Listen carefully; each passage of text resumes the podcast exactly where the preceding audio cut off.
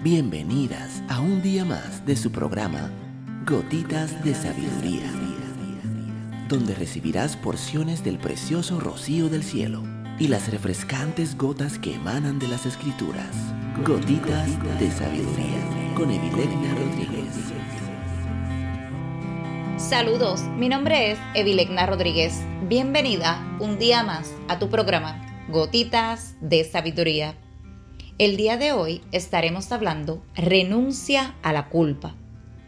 La culpa es una de las emociones más destructivas y el mundo está lleno de mujeres que se sienten culpables. Lo peor es que es un sentimiento innecesario. Se podría escribir un libro completo sobre la inutilidad de esta emoción. No sería un problema si pudiéramos sentirnos culpables por un par de minutos y luego continuar con nuestras vidas. Pero desafortunadamente, muchas de nosotras vivimos con culpa crónica. Nos sentimos culpables todo el tiempo por todo, lo que afecta gravemente nuestra autoestima. En primer lugar, toda culpa se centra en tus errores, en lugar de en todas las cosas que estás haciendo bien.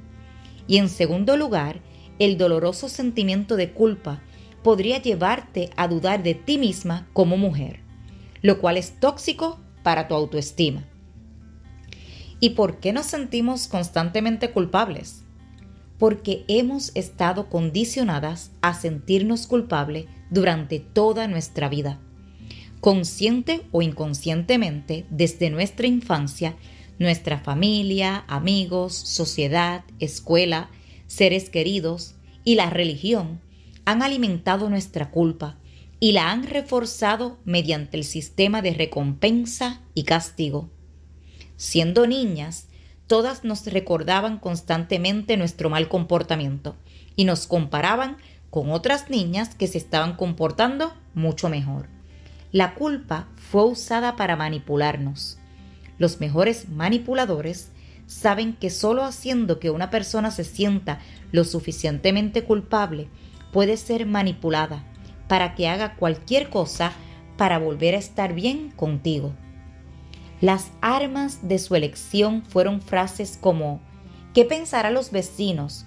Nos has avergonzado, nos has decepcionado, ¿dónde están tus modales? Nuestros queridos utilizaban la frase común, si realmente me quisieras, harías tal cosa.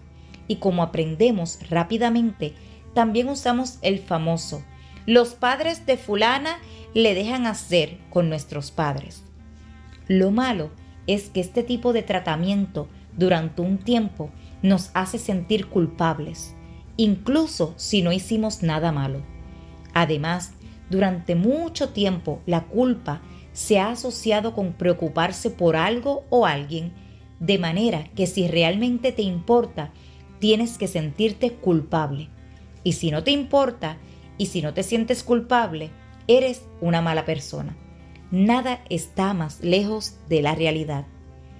La culpa se manifiesta de muchas maneras.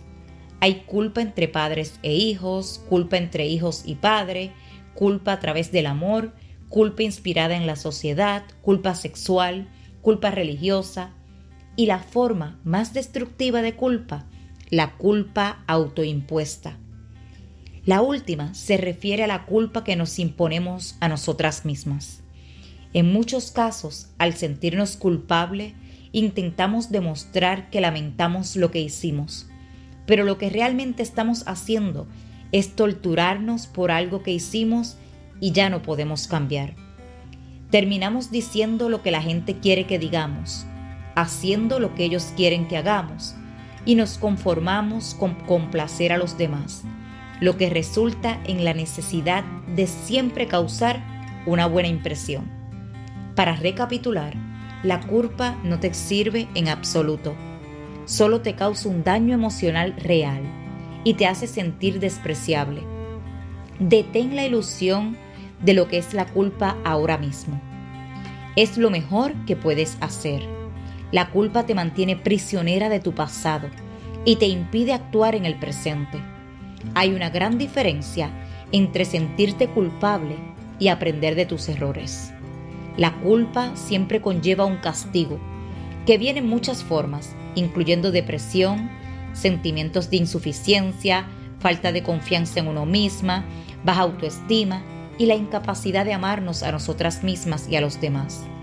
Lo bueno es que cuanto más trabajes en tu autoestima y autenticidad y cuanto más te rodees con las personas adecuadas, menos culpa sentirás. Siempre cuando alguien te sienta a ser culpable, recuerda que es una emisión innecesaria y aprende del error. Eso es, eso es todo lo que tienes que hacer. No te tienes que sentir culpable, necesitas aprender de los errores. Si esta gotita de sabiduría ha bendecido tu vida el día de hoy, te pido que la compartas con otra mujer y te espero el día de mañana en nuestra próxima gotita de sabiduría.